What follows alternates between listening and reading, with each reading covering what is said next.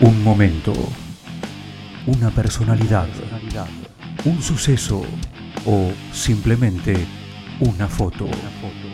Sangría, el espacio de una historia.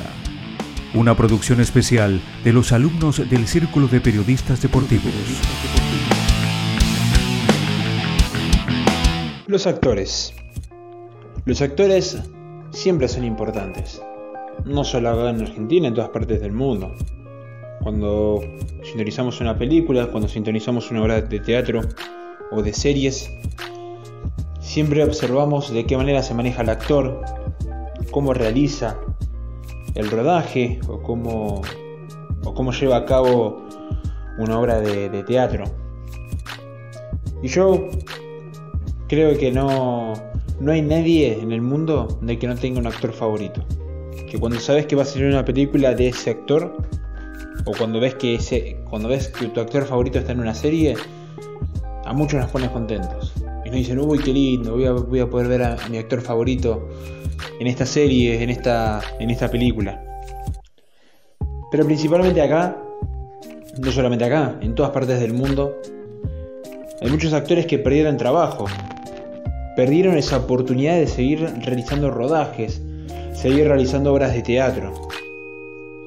Acá en Argentina fue capaz el país más golpeado con el tema de actores, que hasta hace muy poco se abrían de nuevo los teatros para que la gente, obviamente en, una, en un porcentaje mínimo, puedan volver hacia los escenarios y observar comedias, obras de, drama, de terror, de, románticas, bueno, a lo que el público quiera o apunte. Hasta hace muy poquito teníamos la posibilidad de, volver a los teatros. Hoy nos las quitaron de nuevo. Pero lo más importante, ¿cómo lo vive un actor el hecho de no poder trabajar?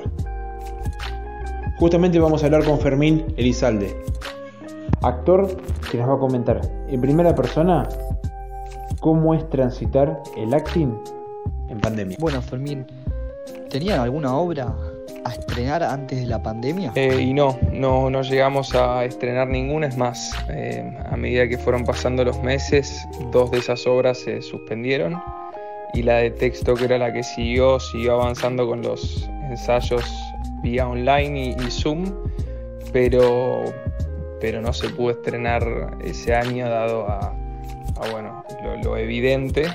Así que lo empezamos a patear, después vino el fin de año, lo cual lo hizo más, más difícil todavía.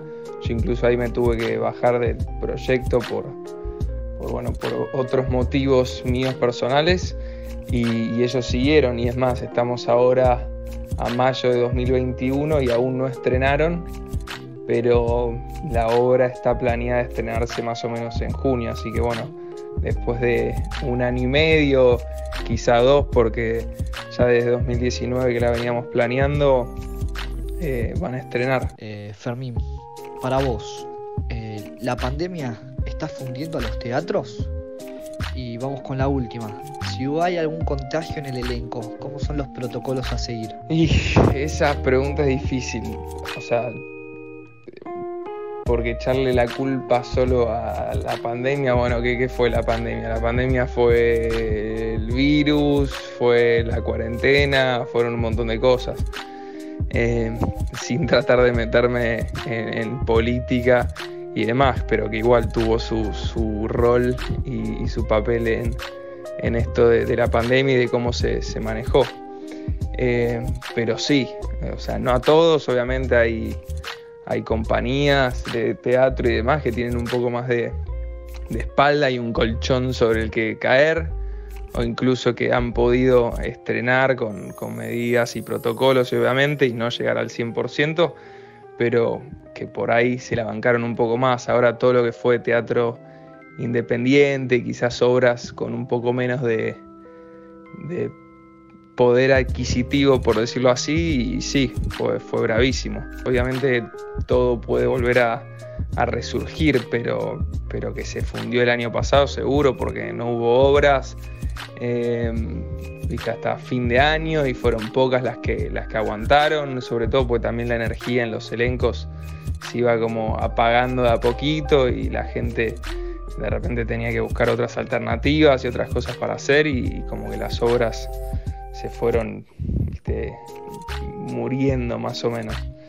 Em, pero bueno, ojalá que, este año cambie y que la gente se vuelva a animar. Y de hecho hay, hay varios directores eh, argentinos que apostaron e hicieron obras, que las transmitieron por internet y que se las jugaron y, bueno, hacen que, que, todo más o menos, por lo menos siga, siga un poco la, la, esperanza, por decirlo así. Cuando había una, si llegaba a haber algún contagio en el elenco, eh, obviamente, bueno, en el teatro teníamos nuestro protocolo, protocolo cuando estábamos ensayando en el cubo, llegábamos y había alcohol en gel y te tomaban la temperatura y demás y teníamos un límite de capacidad de personas por poner metros de, escenario al cuadrado, después teníamos, eh, no sé, tratábamos de llegar en, horarios espaciados y no llegar todos juntos, de estar los que no estaban por actuando en alguna escena,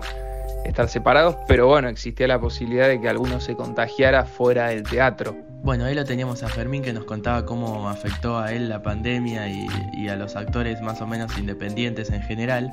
Eh, que esto, bueno, la pandemia agravó la situación de un sector que fue marcado por la precarización laboral, que ya venía castigado además por la crisis económica y las políticas de ajuste que siguieron en el gobierno de Macri desde el 2015 al 2019, en el que repercutió un poco en la caída de los espectadores y bueno, esto se complicó un poco más con la llegada de la pandemia en marzo del 2020 cuando, cuando de la nada se cerró todo prácticamente y mucha gente quedó sin trabajo. Entonces el año pasado la Alcaldía de Buenos Aires junto con el Ministerio de Cultura crearon fondos especiales para asistir a teatros y artistas por unos 30 millones de pesos aproximadamente, pero esto no alcanzó para cubrir el, universo de, los que de los que trabajan en esto, que no son solo los que suben al escenario, sino también escenógrafos, bailarines, dramaturgos, boleteros y otros trabajadores del sector que se quedaron sin trabajo. Y bueno, como nos contaba Fermín, eh, esperan que tienen una mirada esperanzadora de acuerdo a lo que va a suceder este año, que había empezado bien, pero bueno, ahora se volvió a grabar. Entonces esperan que esto se vuelva a poner en marcha para fines de, de este año en lo posible, ¿no? Así que eso es todo, muchas gracias.